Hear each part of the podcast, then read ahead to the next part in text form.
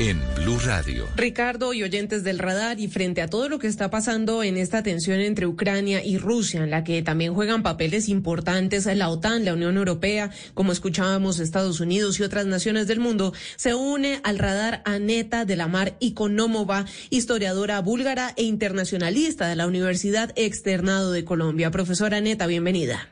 Mil gracias a usted y todos los oyentes. Profesora Neta, ha tomado fuerza en las últimas horas que una invasión de Rusia a Ucrania es inminente. Hasta han salido versiones que se aventuran a señalar que podría ser la próxima semana. Sin embargo, la diplomacia de alto nivel, las conversaciones entre presidentes, los cancilleres, la intervención de diferentes gobiernos en ese aspecto parece no rendirse en sus esfuerzos por detener el conflicto. ¿Cuáles son los escenarios a los que se enfrenta el mundo en este momento? Vimos una eh, una tensión que estaba escalando cada día más y más, anunciando que Rusia va a atacar Ucrania y al mismo momento mm, observando cómo la OTAN y Estados Unidos estaban ayudando a Ucrania por este supuesto ataque. Pero sabemos muy bien que en este momento hay mucho ejército en la frontera, pero Rusia ha repetido en sus... Ah, eh, noticieros y centros de información que no va a atacar y la OTAN y Estados Unidos han puesto el mundo en una espera que va a suceder. Así que tenemos los dos frentes, el diplomático y el otro frente que es donde están las armas porque ya sabemos que están soldados y están allí con toda la fuerza militar.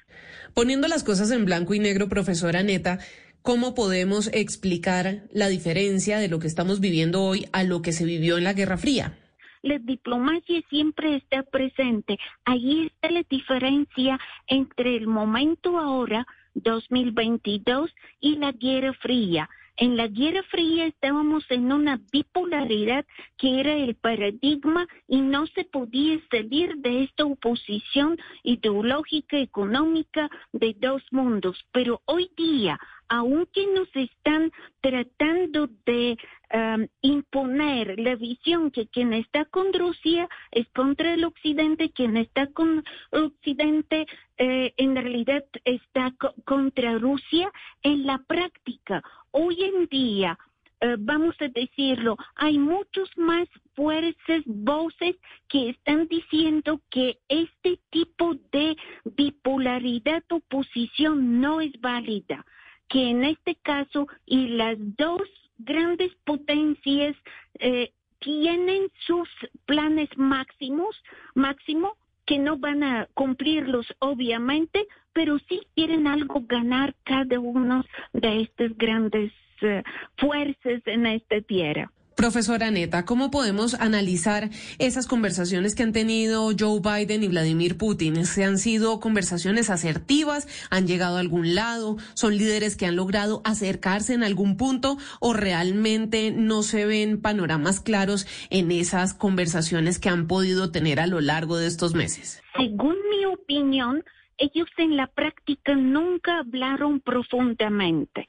Y justamente por eso estamos en esta situación. Hubo estos encuentros, intercambios, pero nunca aclararon lo que hace años viene atrás como una tensión entre Rusia y Estados Unidos y en este caso tenemos que evocar que el presidente Putin está hace 20 años en el poder y trae detrás de sí mismo una agenda de exigencias y vamos a decir la más importante, que no se expande la OTAN hasta la frontera de Rusia. Hemos escuchado desde Estados Unidos en épocas 2014 eh, Henry Kissinger diciendo que Estados Unidos tiene que respetar Rusia y sus exigencias. La cuestión es que hoy día se presenta como algo inevitable. Bloomberg publicó el domingo pasado la noticia que ya inició que Rusia entre en Ucrania.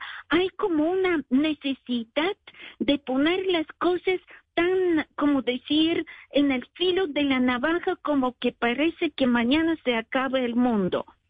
Todos los que conocemos la Guerra Fría sabemos que parte de manipulación sirve para que se puedan poner discursos muy fuertes y después se ve qué exactamente estaba en la mesa. ¿Y qué son esas cosas específicamente que están sobre la mesa y que podrían estar en riesgo en una eventual guerra? En este momento están en la mesa grandes asuntos como el gas ruso que debe pasar por Nord Stream para que Europa reciba este gas que es mucho más barato que de Estados Unidos y están otras exigencias en cual sabemos que Estados Unidos y China están en una competencia por este mundo y oposición y parece que en este momento también se decide este ajedrez grande. Y empujando a Rusia a estar más cerca de China, eh, esto quiere decir que en la práctica, uh, ¿cómo decir? Ucrania queda muy pequeña frente a estos grandes escenarios. Profesora Neta, y en un eventual desarrollo de un conflicto en Europa, ¿cómo se movilizarían los actores? ¿Cómo participarían los aliados de lado y lado? ¿Qué costos humanos también se verían? ¿Y cuánto del mundo se vería involucrado? Primero, vamos a decir que estamos frente a un mundo que no ha hecho guerras en los últimos uh, décadas, años en el espacio europeo. En este caso, Rusia tiene su espacio europeo y asiático.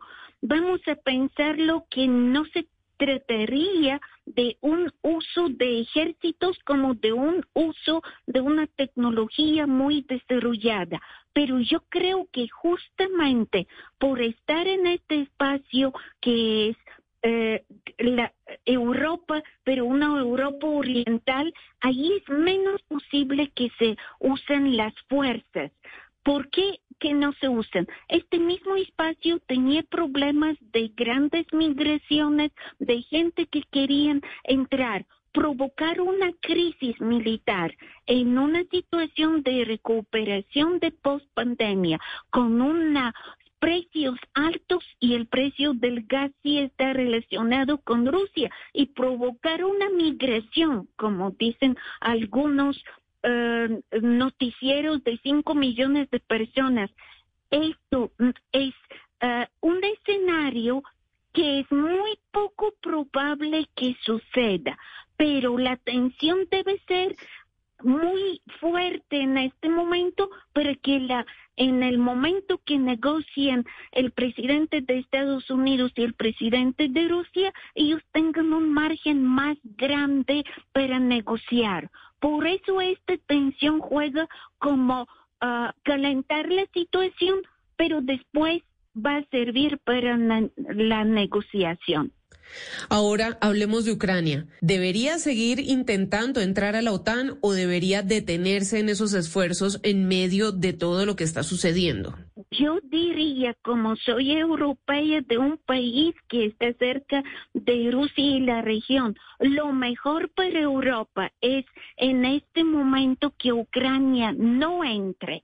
En los próximos años que se detenga esta entrada porque no es urgente no, la entrada de otros países en otras circunstancias se dieron antes de la guerra de Kosovo, 1999, o para su entrada en la Unión Europea. No hay urgencia. Además, Ucrania en este momento se quedó con un armamento de más de mil millones de dólares cuesta lo que entró en Ucrania con uh, tanques, armas, uh, antimisiles y todo esto. En la práctica, uh, Ucrania recibió lo que otros países no tienen. Y sabemos, Finlandia no está en la OTAN y es vecina de eh, Rusia.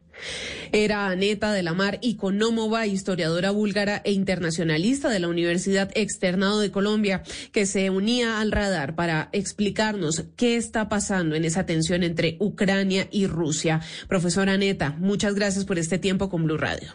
Mil gracias por eh, tomarme en cuenta y espero que el mundo esté mejor. Ya regresamos a El Radar en Blue Radio.